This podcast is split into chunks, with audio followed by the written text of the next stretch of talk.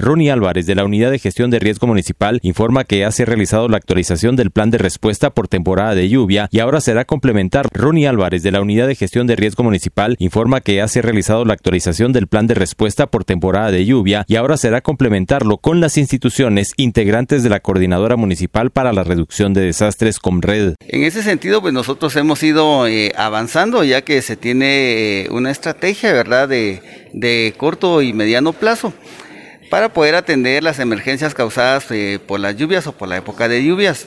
Eh, hemos tenido ya varias reuniones y en cuanto al plano municipal, pues ya hemos nosotros eh, hecho todas las propuestas y ahora pues tocará convocar a la parte institucional gubernamental, ¿verdad? De instituciones como MAGA, MIDES, eh, CESAN, entre otras, para poder de una otra manera compartírselos y que también ellos le realicen los aportes para poder actualizar este plan preventivo, ¿verdad? Y de recuperación por inundaciones súbitas acá en el municipio de Quetzaltenango. Eh, nosotros esperamos que pues esto no nos lleve más de unos eh, tres semanas a lo más para poder eh, trasladárselo al Consejo Municipal.